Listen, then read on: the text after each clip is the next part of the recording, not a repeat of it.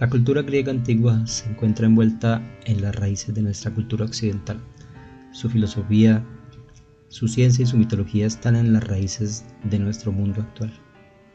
Pero lo cierto es que los griegos de la antigüedad no trazaron una línea demarcada entre estos campos. Ellos tan solo buscaban respuestas a una multitud de preguntas.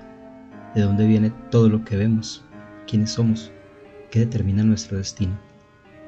Sus respuestas fueron diversas y nos dejaron, entre otras cosas, una gran diversidad de historias sobre dioses, héroes y mortales, que por alguna razón aún nos conmueven y le dan forma a nuestra manera de ver el mundo.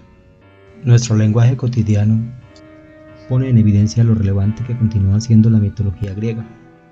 Hablamos de caballos de Troya o troyanos, de complejo de Edipo o del toque de Midas.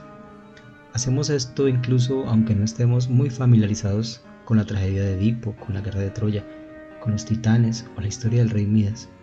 Lo hacemos porque el trasfondo de estas narraciones subyacen muchos significados y nuevas dimensiones del lenguaje. A veces podemos sentirnos un poco confusos, porque estos dioses y héroes no suelen tener un único nombre. Los griegos contaron inicialmente sus historias, pero luego Roma se apropió de sus deidades y volvieron a contar las historias pero cambiando el nombre de casi todos los personajes.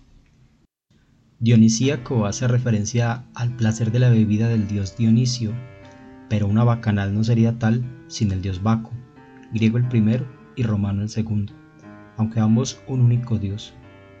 Cupido es una figura muy conocida por su nombre latino, pero Eros nos legó la palabra erótico de tan placenteros significados.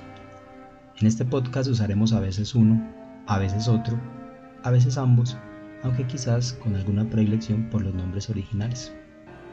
Estas grandes historias se cuentan en muchos libros, desde las primitivas epopeyas de Homero, y luego Virgilio, y aún otros más, hasta los muchos textos de años recientes, tanto en clave narrativa los más, como académicos y rigurosos los menos.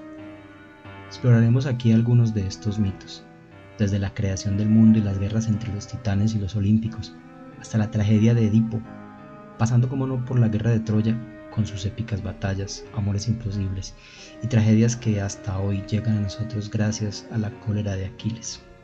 Atentos pues en esta épica travesía, donde navegaremos ustedes y yo a través de tormentosas aguas hasta llegar a puerto seguro.